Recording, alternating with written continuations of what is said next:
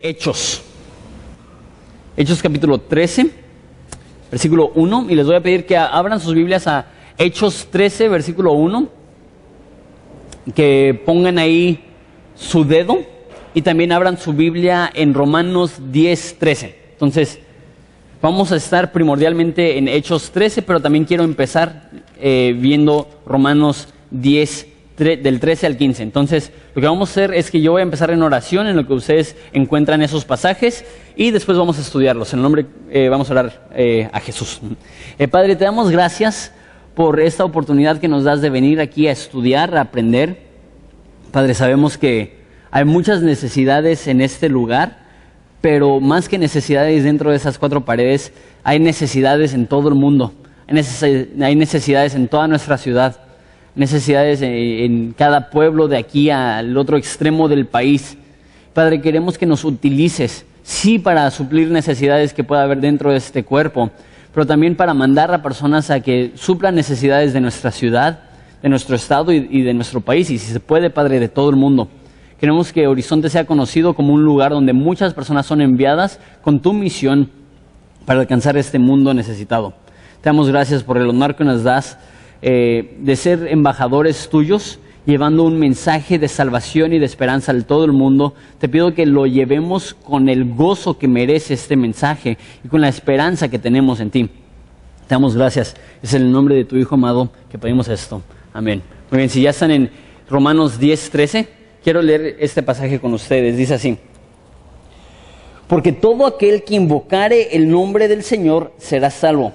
¿Cómo pues invocarán a aquel en el cual no han creído? ¿Y cómo creerán en aquel de quien no han oído? ¿Y cómo irán sin haber quien les predique? Como está escrito, perdón, eh, ¿y cómo predicarán si no fueren enviados? Como está escrito, cuán hermosos son los pies de los que anuncian, anuncian la paz, de los que anuncian buenas nuevas. Ok, entonces aquí dice en este pasaje que hay un problema serio. Y eso es que cómo van a invocar en el nombre de Jesús personas que no han creído en Jesús. Entonces, eh, dice, cualquier persona que invocare el nombre de Jesús será salvo. Eso significa depositar nuestra fe y nuestra confianza en la obra de Jesucristo, en la cruz, en nuestro lugar, por nuestros pecados. Cuando creemos en esto, somos salvos. Y obviamente queremos que todos sean salvos. Pero hay un problema. ¿Cómo van a darle su vida a Jesús si no han creído? si no han creído, uno que existe, uno que les ama, o dos que les ama, tres que murió por ellos en la cruz. ¿Y cómo van a creer en esto si, no han oído el mensaje de la salvación? ¿Verdad? Si no has oído que Jesús te ama, si no has oído la esperanza que hay en Él, ¿cómo vas a poder creer en Él? ¿Y cómo vas a oír ese mensaje si no hay personas que están predicando?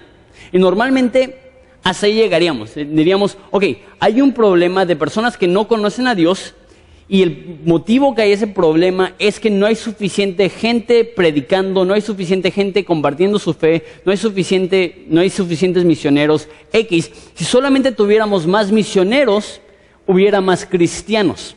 Pero Pablo, escribiendo esto, lo lleva al próximo nivel y dice que el motivo que no hay predicadores es que cómo van a predicar sin que alguien les envíe. Entonces está diciendo Pablo, el problema es que no hay suficientes cristianos y la causa de ese problema es que no hay suficientes cristianos enviando a predicadores. Y después dice, cuán bellos son los pies de los que anuncian las buenas nuevas. Y siempre veía ese pasaje y decía, ¿qué tiene que ver una cosa con la otra? ¿Qué tiene que ver predicar con qué tan bonitos son tus pies? Y, yo dije, no, pues ya, ya me descalifiqué. Yo creo que no voy a ser pastor porque si para ser pastor necesitas pies, bonitos, mis pies son como los de Chubaca y este y nada más no, no hay esperanza para mí en el pastorado. Después empecé a considerar qué es este concepto de los pies, porque no creo que esté hablando literalmente que los pies físicos de un predicador son bonitos como que acaba de tener un pedicure y por eso están bonitos. Yo creo que está hablando algo simbólico. ¿Y para qué sirven los pies? Los pies tienen dos funciones. Uno que es soportar el cuerpo. Yo estoy parado ahorita sobre mis pies. Si no fueran por mis pies, no pudiera estar parado, obviamente. Y la segunda función es caminar. Los, utiliza sus pies para llevarte de un punto a otro. Entonces, ¿por qué les digo esto? Yo creo que los pies del predicador son aquellos que están enviando, apoyando, soportando a los que van a predicar el Evangelio. Entonces yo creo que Romanos 10:15 no está hablando acerca de los predicadores, no es un cumplido para los predicadores, wow, qué hermosos pies, es incumplido para aquellos que apoyan la predicación del Evangelio, ya sea económicamente o apoyando y respaldando a aquellos que están predicando el Evangelio. Y lo que dice, si hubiera más gente apoyando, hubiera más cristianos. Y el motivo que no hay más cristianos es que necesitamos a más personas apoyando. Y eso nos lleva a Hechos capítulo 13 y vamos a ver cómo en el aspecto práctico hizo esto la iglesia en Antioquía. De hecho, vamos a ver versículo 25 del capítulo 12, nada más para recordar dónde estamos hasta ahorita en la historia. Dice, y Bernabé y Saulo, cumpliendo su servicio, volvieron de Jerusalén, llevando también consigo a Juan, el que tenía por sobrenombre Marcos. Entonces les recuerdo que hubo una necesidad en Antioquía, muchas personas estaban conociendo a Jesús y la iglesia en Jerusalén envió a Bernabé a plantar una iglesia en Antioquía. Esa iglesia empezó a crecer. Antioquía era una ciudad de mucho dinero, de mucho bienestar económico, y empezó a crecer mucho la iglesia.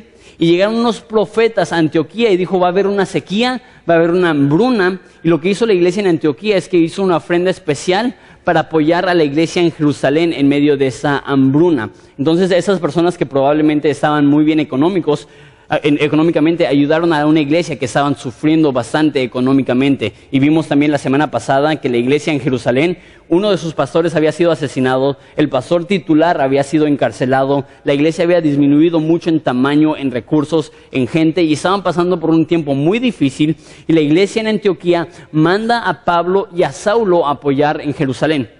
Ellos están un tiempo ahí y aquí nos dice que regresan de Jerusalén a Antioquía, donde ellos son pastores, eh, para regresar a su iglesia y se llevan a Juan, que tenía por sobrenombre Marcos. Ahora sí llegamos a nuestro pasaje. Dice, había entonces en capítulo 13, versículo 1, en la iglesia que estaba en Antioquía, profetas y maestros, Bernabé, Simón, el que se llamaba Níger, Lucio de Sirene, Manaén, que se había criado con Herodes, el tetrarca, el tetrarca, perdón, y Saulo. Ok, entonces aquí nos nombra a cinco hombres y los denomina, les da el título profeta y maestro. Entonces podemos deducir que ellos son los líderes de esa iglesia. Y a lo mejor dices, oye, pero eh, el, título profeta se escucha muy místico, muy raro. ¿Qué, es un profeta? De hecho, eh, la palabra profeta simplemente significa eh, llevar un mensaje divino. Es alguien que proclama un mensaje divino. Entonces yo creo que en ese aspecto todo pastor debe de ser un profeta, en el aspecto que, lleva un mensaje divino, pero lo que sucede es que este concepto de profeta se ha distorsionado y ahora tenemos personas que se consideran profetas como del Antiguo Testamento. Y así como profetas en el Antiguo Testamento decían, así dice el Señor, hay personas hoy en día que se paran y dicen, así dice el Señor. Pues Solamente podemos decir, así dice el Señor, si es algo que dice la Escritura. Sin embargo, yo creo que todo pastor debe de tener el don de profecía en el aspecto que las palabras que está compartiendo no son suyas, sino son de Dios. El mensaje que está llevando no es personal, sino que es divino. Y otra cosa que quiero decir es que aquí está diciendo que Bernabé y que Pablo son profetas. Ahora, eso no es un título que ellos llevan jamás vamos a ver que le llaman a Pablo el profeta Pablo. Jamás vamos a ver que se refieren a Bernabé como el profeta Bernabé. Ten mucho cuidado con personas que toman ese título para sí mismos. Es más, estaba hablando con una persona y le dijo, hola pastor, ¿cómo está? Me dice, no soy pastor, soy profeta. Y dije, perdón, disculpe usted, profeta, ¿cómo está? Este, ten mucho cuidado porque imagínate, si Saulo, si Bernabé no tomaron ese título, tenemos que tener mucho cuidado con personas que se autodenominan profetas porque toman una posición de autoridad que probablemente es demasiada alta. Otras cosas que quiero observar acerca de este pasaje, versículo 1 todavía. Nota de dónde son las tres personas que no habíamos conocido antes. Dice que había uno que se llama Simón, que se eh, llamaba Níger o que tenía de apodo Níger, probablemente de Nigeria, probablemente africano.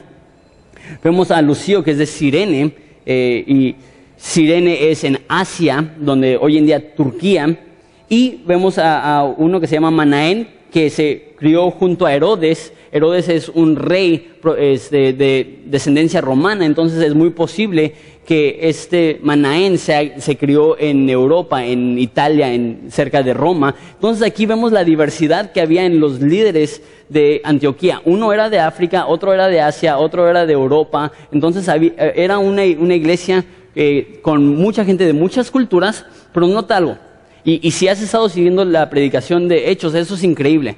Esa es la primera ocasión en la historia de la iglesia que hay líderes que no son judíos.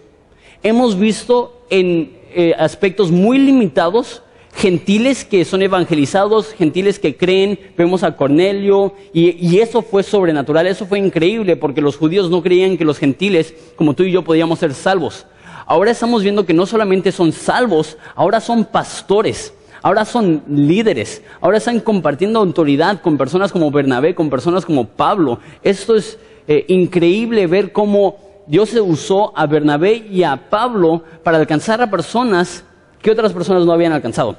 Déjame explico. Los apóstoles, los doce apóstoles originales, no alcanzaron realmente a los gentiles. Se enfocaron primordialmente en los judíos pero ahora estamos viendo una nueva generación de líderes que están alcanzando a la gente que la generación previa no pudo alcanzar. Quiero tener cuidado con esto, pero la realidad es que esto aplica también a nuestra iglesia, porque la realidad es que muy pocos de los que estamos aquí, podríamos, se puede decir que somos de los fundadores que llevamos, no sé, más de 10 años, Horizonte ya va a cumplir 15 años, que tenemos más de 10 años en Horizonte. La mayoría de nosotros tenemos mucho menos. Más, eh, yo diría que probablemente el 25% de ustedes tienen menos de uno o dos años. Eh, eh, somos una iglesia que, que ahorita tiene mucha, mucha gente nueva. Entonces, la tentación es que vemos la obra que hizo la generación pasada y estar satisfechos con lo que ellos hicieron. Dejaos un ejemplo fue la primera generación de Horizonte que tuvo que tener fe para comprar este terreno. Fue la primera generación de Horizonte que tuvo que tener fe para poner ese edificio. Fue la primera generación de Horizonte que tuvo que tener fe para comprar el rancho, para poner el instituto. Y es muy fácil para nosotros como segunda generación llegar a Horizonte decir, órale, qué padre. Pues ya todo está desarrollado, ya todo está hecho, ya todo está programado. Yo puedo venir y ser un espectador. Esas personas que eran cristianos de segunda generación, que no habían conocido personalmente a Jesucristo, están llevando la obra más allá de donde la llevaron los cristianos originales. Entonces lo que estoy diciendo es que no debemos de llegar y decir, gloria a Dios que la generación previa trabajó tanto para que nosotros nos podamos gozar de, para que nosotros podamos gozar de esto, sino que debemos decir, ¿cómo podemos nosotros seguir el ejemplo de los que fundaron esta iglesia, seguir el ejemplo del pastor que fundó esta iglesia, pero llevarlo hasta el siguiente paso. ¿Cuáles fueron las personas que no, pudo, que no pudo alcanzar y que no pudieron alcanzar la primera generación? ¿Y cómo quiere Dios utilizarnos a nosotros para alcanzar a la mayor cantidad de gente? Y vemos que la iglesia en Antioquía se expande, aunque no lo crean, se va a convertir en la iglesia más importante, más establecida y más involucrada en misiones de la, era de los hechos. ¿Por qué? Porque los pastores y los líderes y los congregantes no se conformaron solamente con llegar al nivel que llegaron sus líderes, sino que ellos estaban dispuestos a ir más allá y alcanzar a ellos cuales eh, aún los líderes de la iglesia en Jerusalén no podían alcanzar, los gentiles. Y este, versículo 2. Dice así, este, ministrando estos al Señor. Eso es importantísimo, ahorita lo voy a explicar, pero esto eh, sí tiene el, potencial de transformar totalmente la forma que ves la iglesia. Ministrando estos al Señor y ayunando, dijo el Espíritu Santo, apartadme a Bernabé y a Saulo para la obra a la cual los he llamado. Dice ahí, el versículo 2, ministrando ellos al Señor. ¿Qué significa esto? Que cuando ellos estaban sirviendo, y de hecho la palabra eh, ministrar ahí eh, significa, ahora no tengo aquí, liturgia, de, que es de donde proviene la palabra que se usa hoy, liturgia, que es el servicio dentro de la iglesia. Entonces lo que están diciendo es que ellos estaban ministrando, ellos estaban haciendo todas las cosas necesarias para que opere la iglesia, las cosas del día al día, las cosas cotidianas. Serían como aquí mujeres y los que ayudan en el estacionamiento y los que ayudan con los niños y los que ayudan en el cunero y los que ayudan con la cámara y el sonido, lo que sea. Estaban haciendo ese tipo de cosas, estaban ministrando, estaban sirviendo. ¿Y qué este, y a quién lo estaban haciendo o por qué lo estaban haciendo, lo estaban haciendo al Señor. Y lo que sucede muchas veces, y no es del todo malo, pero no va a ser muy duradero, es que muchas veces servimos porque vemos una necesidad y queremos ayudar. Está muy bien, está, bien involucrarnos porque vemos una necesidad. Hay veces que servimos porque hay una persona que amamos y queremos apoyarle. Y, está bien, eh, no hay nada de malo de servir porque amas a alguien. Y hay muchas veces que servimos porque el pastor o un líder nos ha delegado una responsabilidad. Y no hay nada de malo con eso, pero déjate digo esto. Si tu motivación es llenar un espacio vacío o ayudar a una persona que amas o cumplir con la responsabilidad que te ha sido delegada, este ministerio no va a, no va a tener mucha permanencia. ¿Por qué? Porque el momento que sientes que ya no eres útil, o el momento que sientes que hay roces con la persona que amabas, o el momento que sientes que el pastor ya no está notando tu ministerio, ¿qué es lo que pasa? Ya no hay motivación. ¿Por qué seguir sirviendo si mi motivación ha cesado? La motivación para el servicio siempre debe de ser que lo estás haciendo no para el hombre, sino para Dios. Eso significa que no importa qué hagas, el fin no es tanto la gente para la cual lo estás haciendo, sino Dios. Entonces, deja uso el ejemplo mío. Yo soy pastor, yo predico, yo preparo, yo doy consejos, yo estoy administrando la iglesia aquí. No lo hago primordialmente para ustedes. Los amo y sí lo hago para ustedes, pero el propósito primordial que lo hago es que lo hago para Dios. Si lo hago para ustedes, el momento que hay críticas, el momento que hay gente que no está feliz, gente que no está de acuerdo, me devasta. ¿Por qué? Porque mi motivación está siendo afectada. Cuando la motivación del servicio es Dios, cuando la gente te reconoce, gloria a Dios, te reconoce y es, para Dios de todos modos. Y cuando la gente no te reconoce, pues gloria a Dios, no lo hiciste para ellos de todos modos, no lo haces para su reconocimiento. Yo creo que muchas veces en el ministerio nos gastamos y nos terminamos acabando porque nuestra motivación no es la correcta. No estoy diciendo que no sirvas, pero lo que estoy diciendo es que si quieres llevar un ministerio que lleva fruto, un ministerio que prospera, un ministerio pleno, tienes que hacerlo solamente para el Señor. Dice eh, Segunda de Corintios que todo lo que hagamos, aún comer o beber, que sea todo para la gloria de Dios. Eso va a ver que haya una permanencia y una fidelidad extraordinaria en tu ministerio, porque no lo estás haciendo para ser reconocidos por el hombre. También dice aquí que, este, estaban ministrando al Señor, y versículo 2 todavía, y estaban ayunando. No quiero pasar mucho tiempo explicando qué es el ayuno, porque eh, de diciembre 10 al 13 vamos a tener una semana de oración y ayuno como una iglesia. Entonces, todos los grupos en casa se van a cancelar para esa semana y nos vamos a ver aquí en el auditorio lunes, martes, miércoles, jueves a las 7 pm para orar juntos, estar ayunando por esta iglesia, por las iglesias que vamos a mandar este, y las iglesias que vamos a plantar, los misioneros que vamos a mandar y este, entonces vamos a tener esa semana de oración y ayuno, la segunda semana de diciembre, y voy a tomar un domingo para explicar qué es oración y para explicar qué es ayuno. Entonces voy a explicar más a detalle el ayuno en esa semana, pero nada más déjate digo eso acerca del ayuno. El ayuno no tiene el fin de preparar a Dios para hacer lo que nosotros queremos, sino de prepararnos a nosotros para hacer lo que Dios quiere. Déjelo explico. Eh, una vez estaba, eh, yo creo que tenía como ocho años. Estaba viendo una película cristiana y era de esas películas cristianas que, que, no, no, no, sé, este, no, no, me acuerdo de esa escena. Me acuerdo que era un cuate súper eh, chafa, en rebelión, drogándose y, y, mal. Y se convierte y de repente empieza a vivir como cristiano y la mamá le sirve un desayuno. Dice, toma, mi hijo, un desayuno. Y dijo, ah, no, gracias, mamá. Tengo un examen muy difícil y estoy ayunando para que Dios me bendiga. Este, y, y cuando vi eso, nada más a los 8, 9 años, dije, ah, ok, para eso es el ayuno. Para poder pedirle a Dios algo y que Él tenga un poco más de urgencia para responderlo. Entonces, si le estoy pidiendo algo que es leve, Dios necesito 100 pesos, pues no necesito ayunar porque no es la gran cosa. Pero si necesito 10 mil pesos, ahí sí necesito ayunar. ¿Por qué? Porque si no, Dios no me va a tomar en serio. Eso no es el ayuno. El ayuno no es para hacerle mano de coche a Dios. Decirle, Dios, tengo tres días sin comer. El ayuno no es huelga de hambre hasta que Dios escuche tu oración y hace lo que tú quieres. Al contrario, el ayuno es, es para prepararte a ti para hacer lo que Dios manda, no para preparar a Dios a hacer lo que tú mandas.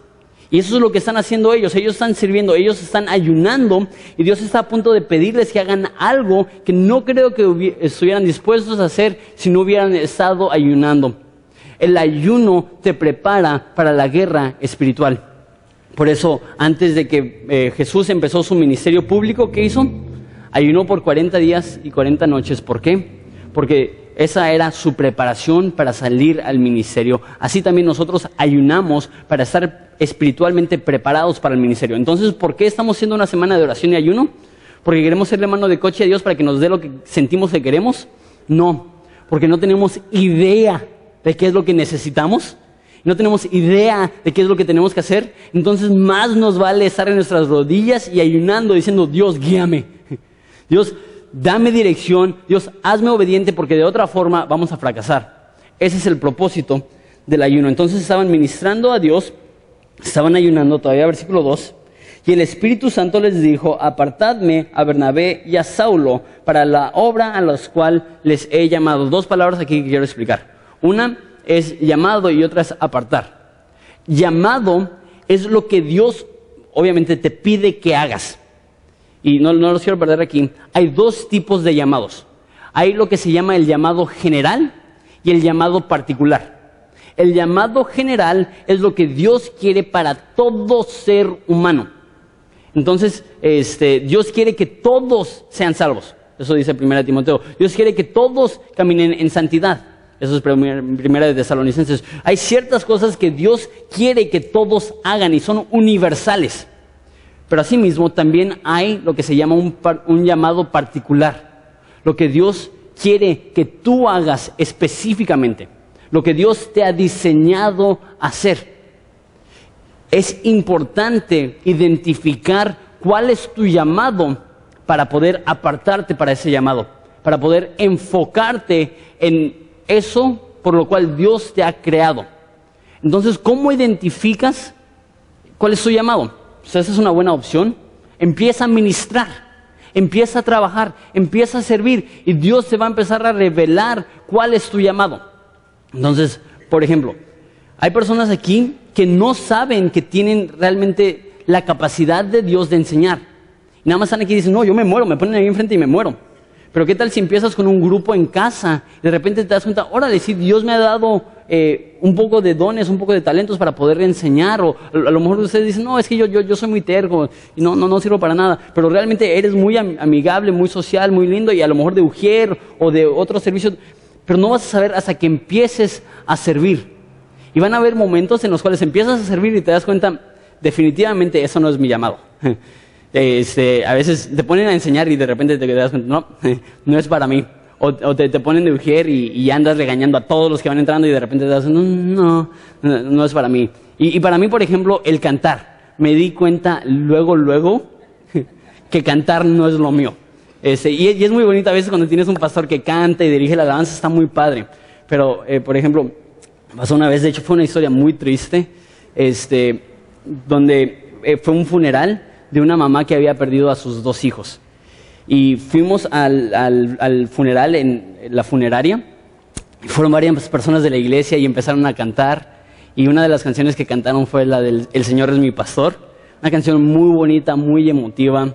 Y obviamente pues, eh, fue, fue muy valioso para la mamá que pudiéramos estar ahí. De repente vamos al sepelio y yo era la única persona de la iglesia. y cuando está descendiendo el ataúd, eh, alguien me dice, ¿puedes cantar la del Señor de mi pastor? y soy como que, Dios mío, ayúdame. Entonces hay un silencio absoluto. Y yo digo, pues alguien se va a saber la canción.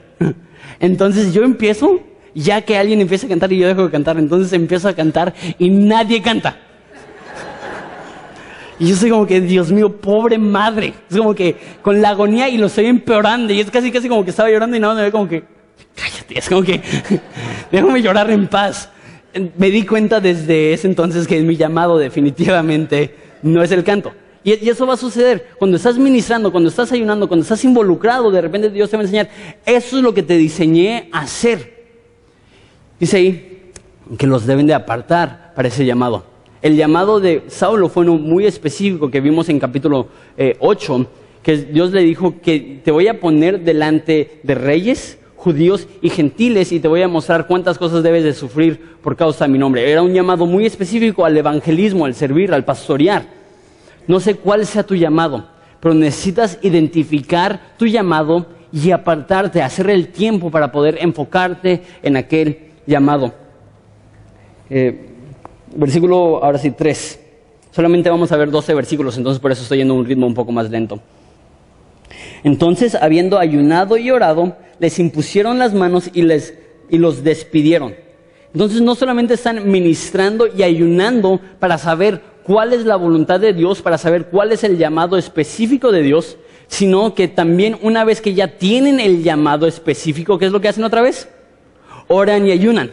Entonces, oras y ayunas para recibir el llamado de Dios y oras y ayunas para cumplir el llamado de Dios. Hay veces que ayunas porque no tienes ni la menor idea de qué hacer y hay veces que ayunas porque sabes qué es lo que debes de hacer y te falta la fe para hacerlo. Entonces, por ejemplo, en este caso, ¿quiénes son los que están mandando? Dice, apartadme a Bernabé y a Saulo Bernabé hubiera sido el pastor titular, el que empezó la iglesia, y Saulo sería como un pastor asistente. Imagínate decirle a una congregación establecida, la más grande de, su era, necesito que el pastor y el copastor se vayan de misiones, de misioneros. Es una decisión muy grande, una decisión muy difícil y para tener la fe necesaria para cumplir con el llamado, ¿qué es lo que hicieron? Oraron y ayunaron. Orar y ayunar es preparativo, pero también te impulsa. No, no solamente recibes información, sino que recibes poder para poder hacer aquella cosa que Dios te ha pedido que hagas. Y dice todavía versículo 3, y les impusieron las manos y les despidieron. Este rollo de imponer manos eh, era solamente para representarle a la iglesia, estamos apoyando y respaldando lo que están haciendo esas personas. Entonces, por ejemplo, siempre que, empezamos un grupo en casa, traigo a la persona acá enfrente para que ustedes lo conozcan y pongo mi mano en él. Y lo que estoy enseñando es, yo estoy como pastor aprobando de este hombre para que esté enseñando este grupo en casa. Yo, yo, siento que él va a ser de bendición para ustedes. Entonces, lo que están haciendo ahí es que la iglesia se están juntando, están diciendo, todos creemos que Dios los está llamando a que vayan a las misiones. Todos estamos de acuerdo que eso es lo que Dios quiere para ti. Y los despidieron. Este, esto es conocido como el primer viaje misionero. Entonces, hasta ahorita realmente no habían, eh, no hemos visto misiones organizadas. Eh, normalmente, sí hemos visto muchos misioneros, pero no era, ok, vamos a alcanzar a las naciones.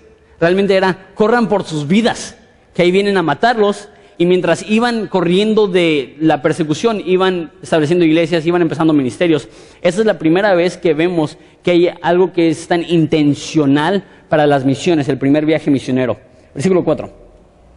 Ellos entonces, enviados por el Espíritu Santo, descendieron a Seleucia y de ahí navegaron a Chipre. Entonces, lo que hicieron es que están en Antioquía y van a la costa, van a un puerto y de ahí navegan a Chipre.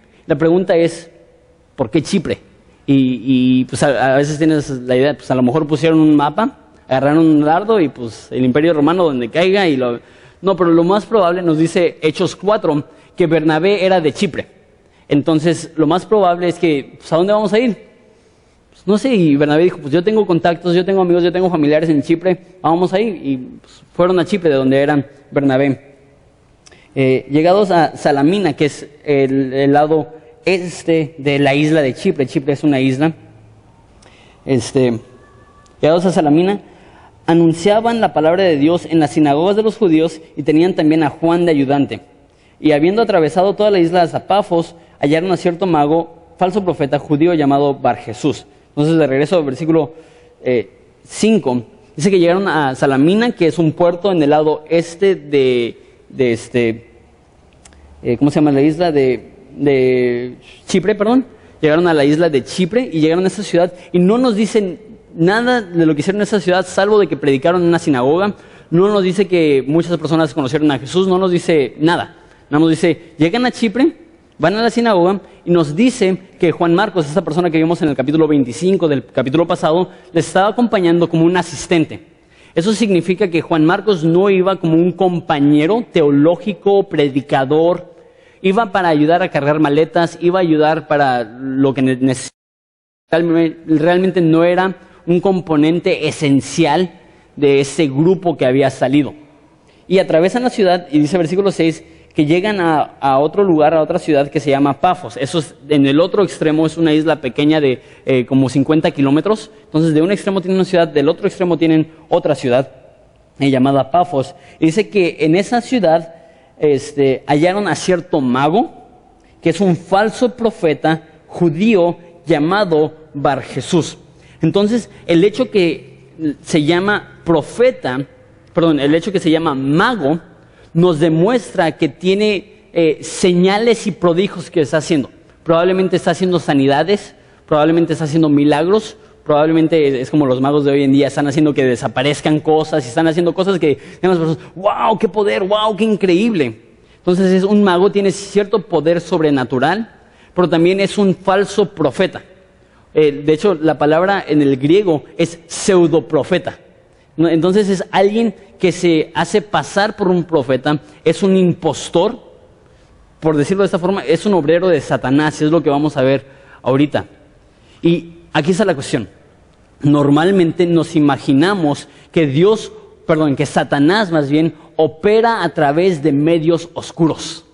Halloween, calaveras, una Biblia satánica, un hombre que tiene sangre, y que, eso es lo de Satanás. aquí vemos es que eso sí puede ser de Satanás, pero que también se puede disfrazar como un profeta. Que, que este cuate no hubiera estado vestido de negro, hubiera estado vestido probablemente como un profeta, no hubiera tenido la Biblia satánica, hubiera tenido una Biblia, el Antiguo Testamento, se hubiera predicando y las personas le hubieran dicho, lo hubieran visto y hubieran dicho, wow, ¿ya viste a este hombre de Dios? Satanás primordialmente opera a través de medios que parecen sanos, que realmente son venenosos. Porque lo que es obviamente oscuro, nosotros los vemos y no, no quiero nada que ver con eso. Pero los medios que tienen la apariencia de ser correctos, e invertimos nuestras vidas en eso y de repente nos damos cuenta que no son correctos, tienen el potencial para destruirnos. Muchas veces las personas más peligrosas no son los que aparentan ser diabólicos, sino los que aparentan ser piadosos y no lo son. Y ese es el caso con este hombre. Y dice que su nombre es Bar Jesús. Y el, eh, prefijo Bar significa hijo de en griego. Entonces, hijo de Jesús. Entonces, entonces está pasando casi rollo código da Vinci de que Jesús tuvo hijos o no sé. No, no, no. Eh, el nombre Jesús era un nombre muy común eh, en ese entonces. Entonces, de hecho, es como hoy en día. Hay, todos conocemos a como 100 Jesús. Este, es un nombre muy común. Entonces, el, el, hecho que se llama Bar Jesús no tiene nada que ver con Jesús de Nazaret. Simplemente se llama que es el, su nombre es Hijo de Jesús. Eh, un nombre muy común. No hubieran dicho, órale, está relacionado al Jesús de Nazaret, al Jesús de la Biblia. Simplemente era su nombre. Versículo 7. Que estaba con el procónsul perdón, procónsul, eh, Sergio Paulo, varón prudente, ese era llamado, este, llamando a Bernabé y a Saulo, deseaba oír la palabra de Dios. Entonces, este hombre hubiera sido el líder de una provincia muy parecido a un municipio o a lo mejor a un estado pequeño. Entonces e, es un gobernante, es un hombre importante, sería muy parecido, como dije, a un presidente municipal. Y él es amigo de Bar Jesús, de este mago, de este falso profeta. Pero llega Bernabé y llega Saulo y él tiene la curiosidad de qué? Dice ahí, versículo 7, de oír la palabra de Dios. ¿Qué nos demuestra que no le estaba dando Bar Jesús? Le estaba dando muchas señales, muchos prodigios, nada de la palabra de Dios. Esa es una buena forma de identificar un falso profeta. Va acompañado de muchas cosas increíbles de entender o comprender o aceptar, pero va a carecer la enseñanza clara de la palabra de Dios. Entonces, ¿qué es lo que no tiene Sergio Paulos? No tiene la enseñanza de la palabra de Dios. Llega Bernabé, llega Salo, enséñenme, por favor. ¿Cuál es la forma que podemos combatir en contra de la falsa doctrina? Predicando la palabra de Dios. No se trata solamente de pasar toda nuestra vida diciendo, ¿cuáles son las falsas doctrinas? ¿Cuáles son los falsos maestros? No, identificas los falsos maestros y los falsos profetas cuando estás tan enamorado de la Biblia, se te hace fácil identificar cuáles son los falsos. Por ejemplo, los bancarios, los que trabajan en bancos. ¿Sabes cómo identifican ellos los billetes falsos? Porque pasan todos los días, todas sus semanas, por años, tocando, tratando, trabajando con billetes originales. Y de todo el día de andar contando billetes de verdad, de repente están contando nada más y... Lo has visto, ¿no? En un milisegundo lo tocan, lo frotan, lo ven. Eso es falso. ¿Cómo supiste? No es que tienen un curso de seis semanas de cómo identificar billetes falsos. Es que están tan acostumbrados a tratar con la cosa de verdad y cuando se les enfrenta algo que es falso, lo identifican así. ¿Quieres guardarte en contra de falsos profetas, falsas doctrinas? Satúrate de la Biblia. Pasa tanto tiempo leyendo la Biblia, estudiando la Biblia, escuchando buenos recursos, que cuando escuchas uno malo, lo identificas así, porque dices, eso, eso no, consta, no, no, no cuadra con lo que dice la Biblia. Pero déjame digo esto, tienen que tener muchísimo cuidado, porque el hecho que hay falsos profetas nos demuestran que hay personas en televisión cristiana, en radio cristiana, en libros cristianos que no llevan un mensaje divino, sino un mensaje diabólico, que se parece mucho al mensaje de la Biblia, pero tiene suficiente veneno para destruirte. No debes de aceptar cualquier cosa que tiene el nombre cristiano, no debes de leer cualquier recurso que tiene el nombre bíblico, tienes que asegurarte que todo lo que leas y todo lo que absorbas teológicamente lleve sana doctrina. ¿Y cómo lo vamos a saber? Una vez más, estudiando la palabra de Dios. Pero les resistía, versículo 8, Elimas, el mago, el, Elimas de hecho es el mismo nombre, pero en árabe. Al parecer no le gusta a Lucas usar su nombre real. Elimas, pues así se traduce su nombre, procurando apartar de la fe al procónsul.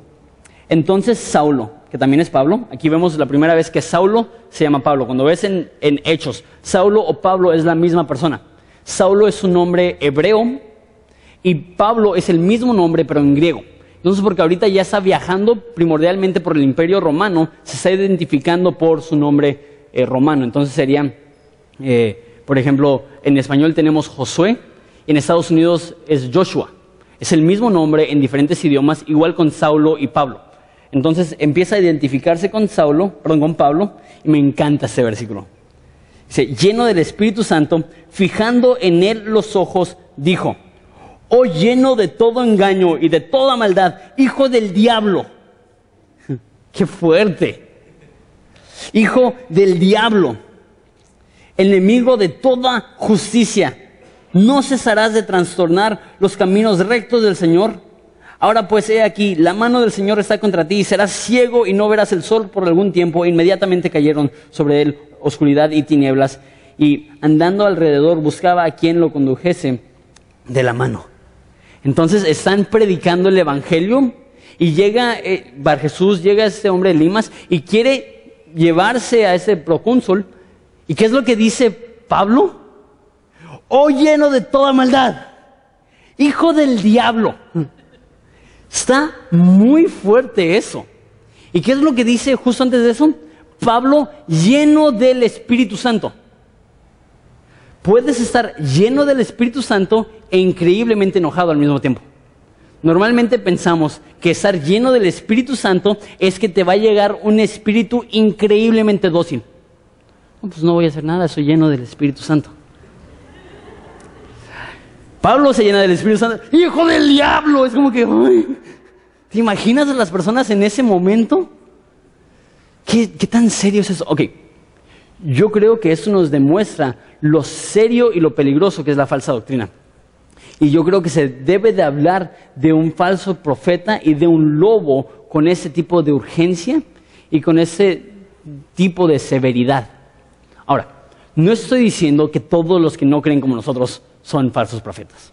No estoy diciendo, por ejemplo, eh, voy, a hacer un ejemplo. Nosotros creemos que va a haber un rapto y después va a ser la tribulación. Hay muchas diferentes posturas.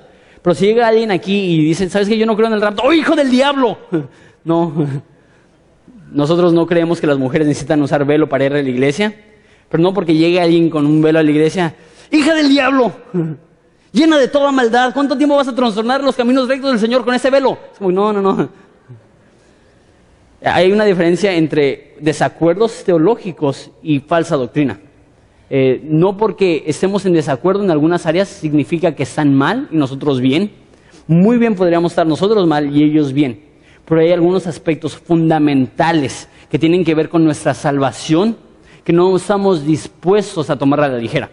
Entonces, si alguien llega y se dice cristiano y no cree que Jesús es Dios, no podemos decir, no, pues hermano, sé que tenemos diferencias, no. La diferencia es demasiado grande. Eso es un falso profeta, es un falso maestro y debemos de tratar a esas personas como tal. Martín Lutero de esta forma Dice que no puede ser demasiado dócil con las ovejas y tampoco puede ser demasiado duro con los lobos. Yo creo que si amamos a las ovejas, las vamos a tratar con amor, pero si amamos a las ovejas, vamos a tratar con dureza a los falsos maestros y a los falsos profetas. ¿Y qué es lo que hace Pablo? Lo ciega. Y, me, pregunto si eso lo está haciendo porque es lo mismo que pasó con él. ¿Se acuerdan que cuando él vio a Jesús, él cayó ciego? Lo estaban teniendo que llevar a él por la mano. Me pregunto que si está diciendo, para que veas lo que se siente. Yo también lo viví, yo también ya lo hice. Y a lo mejor lo está haciendo en piedad. Está diciendo, pues eso es lo que Dios tuvo que hacer para salvarme a mí, a ver si así te salvas tú. O no sé si lo hizo en enojo como castigo. Yo creo que, que el motivo que lo hizo es porque estaba engañando a personas. Habían personas que decían, este hombre es un siervo de Dios. Acuérdense, no era alguien que era obviamente malo, sino alguien que aparentaba ser bueno. Yo creo que lo que hace Pablo es que lo, cega para que todos puedan verlo y decir, wow, este hombre realmente no tiene poder. Este hombre realmente no, no es tan grande y tan fuerte como pensábamos. Necesita que lo llevemos de la mano. Ese hombre no es un profeta de verdad. Versículo 12, y con eso vamos a concluir. Entonces el procónsul eh, viendo lo que había sucedido, creyó maravillado de la doctrina del Señor. Dos cosas que quiero ver aquí, una vez más. Eh, en un mundo, y ya vimos hace poco, lo supersticioso que podemos ser, nosotros como mexicanos, y es muy común, era muy común en ese entonces que había mucha superstición, nosotros solemos ver las cosas que son extraordinarias o raras como algo divino. Entonces el hecho que este hombre tenía señales y prodigios y milagros hacía que las personas lo vieran como algo divino. Pero la realidad es que las señales y los prodigios son secundarios. Lo más importante es creer realmente que Jesús es Dios. Y por eso dice versículo 12, que estaba maravillado de qué? De la doctrina del Señor. Cuando alguien viene a una iglesia, no debe de salir maravillado tanto por los milagros, sino por el contenido escritural. Digan, wow, estoy conociendo más a Jesús. Wow, nunca había pensado eso acerca de Él. Wow, mi vida está siendo transformada. ¿Por qué? Porque le conozco mejor. Como una iglesia queremos estar saturados de Jesús para que cuando lleguen las personas salgan de aquí pensando, wow, qué bello es Cristo. Wow, estoy aprendiendo de Él. Esa es nuestra meta. Y vemos también este, por qué reaccionó de esta forma eh, Pablo.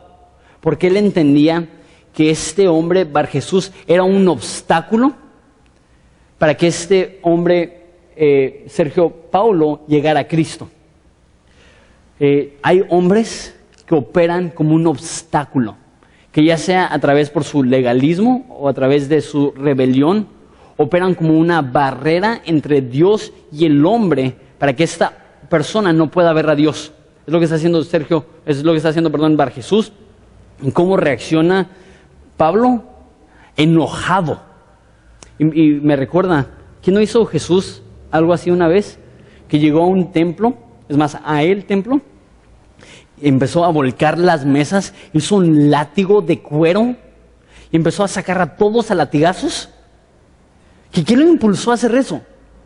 Pues, normalmente no pensamos de Jesús de esa forma.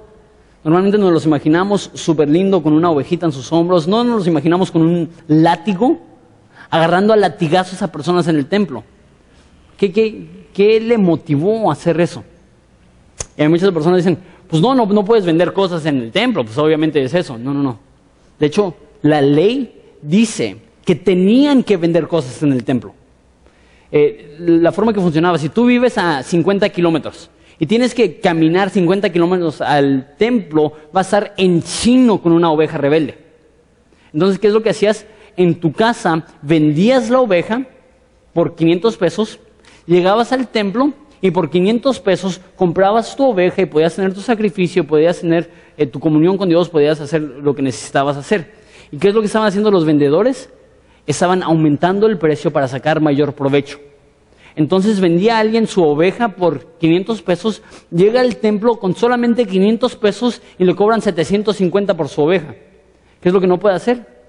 Ya no puede tener su sacrificio, ya no puede tener su comunión con Dios. ¿Y qué es lo que hace Jesús? Se enoja, empieza a gritar, empieza a volcar mesas, empieza a golpear a las personas. ¿Por qué?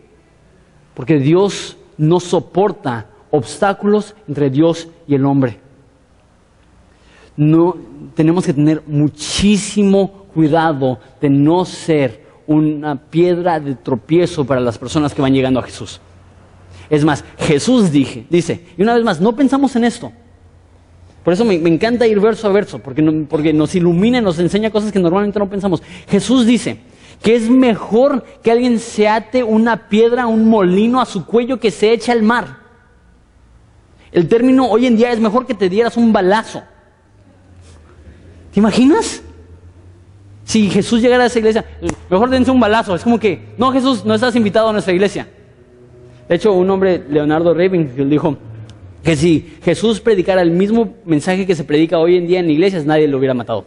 Nadie lo hubiera preocupado. Es un mensaje muy bonito, muy estéril. Pero el hecho que él predicó tan fuerte airó a los religiosos y por eso lo mataron. Jesús dijo, es mejor que te mates al que le seas de tropiezo a alguien que está empezando su caminar espiritual.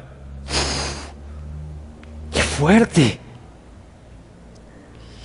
Hijo del diablo, enemigo de toda verdad. ¿Qué inspiró a Pablo a decir palabras tan fuertes? Él entiende lo importante que es una alma para Dios. Y le dice, si este hombre no va a permitir que el procónsul llegue a Dios, no estoy dispuesto a quedarme con las manos en la bolsa, no estoy dispuesto a quedarme con los brazos cruzados, necesito hacer algo. Voy a terminar con esto. ¿Cuánta urgencia tenemos nosotros para las almas perdidas? Empecé diciendo que debemos de ser una iglesia que envía. Lo creo de todo corazón. Ya lo mencioné hace dos semanas, el año que viene vamos a mandar a Hassan a Acapulco, a Alex a La Paz y los vamos a apoyar y quiero que todos estemos detrás de ellos, que todos estemos orando por ellos. Si quieres apoyarlos económicamente, va, hazlo, queremos ayudarles. Pero es un error pensar que solamente debemos de enviar a personas a otras ciudades e ignorar que Jesús dijo, como el Padre me envió a mí, así también yo les envío a vosotros. Cada uno de nosotros debemos de vivir como gente enviada. Todos nosotros debemos de vivir como un misionero. Eso significa que debemos de servir, que debemos de evangelizar, que debemos de amar. Imagínate, mandamos a un misionero y resulta que no está evangelizando, que no está sirviendo y que no está amando. ¿Qué dirías? Entonces, ¿por qué lo mandaron? Su misionero debería estar haciendo más cosas para Dios, debería estar apoyando, debería estar sirviendo, debería estar amando. Nosotros también somos misioneros. Nosotros debemos de vivir con la misma urgencia que alguien que se dedica a tiempo completo al ministerio. Ahora, no estoy diciendo que dejes tu chamba, no estoy diciendo que dejes de tu trabajo, estoy diciendo que cualquier persona que conozcas, que tengas esa misma urgencia que tuvo Pablo, y que digas, ¿cómo puedo ser usado por Dios para ver que esa persona conozca a Jesús? Y le doy gracias a Dios por los muchos de ustedes que sí han hecho del evangelismo una prioridad que sí han ido con sus vecinos, que sí han ido con sus amigos, que sí han ido con sus familiares. Y en esa iglesia hay personas que están aquí gozando de una relación con Jesucristo, porque alguien de Horizonte tuvo el valor de ir a hablar contigo. Pero asimismo, sé que hay personas que llegan, escuchan un mensaje, se van y en toda la semana no comparten con nadie la esperanza que hay en Cristo. Necesitamos tener la misma urgencia que tuvo Pablo, necesitamos tener la misma urgencia que tuvo Cristo por el Evangelio. Vamos a ponernos de pie. Vamos a terminar. Tenemos hoy Santa Cena.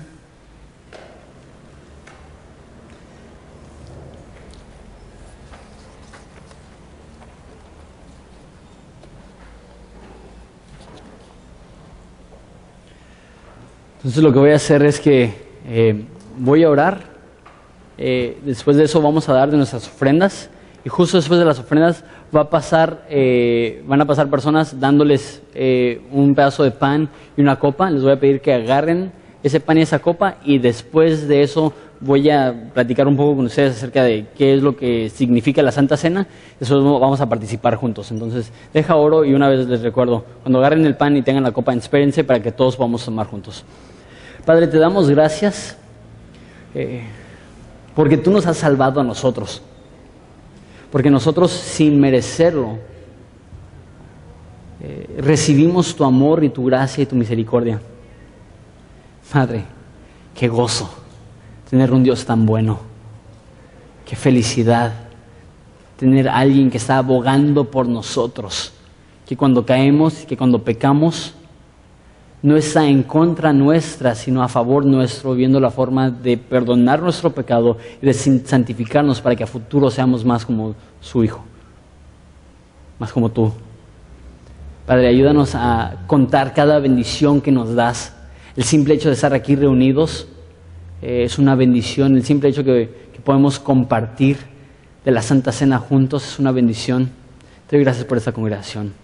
Te pido que te podamos adorar con todo con toda nuestra vida, con toda nuestra mente, también con nuestros ingresos, Padre, que te podamos honrar. Padre, para que tú seas glorificado en Horizonte y Padre, para que tú seas predicado en toda esta ciudad y en toda esta nación.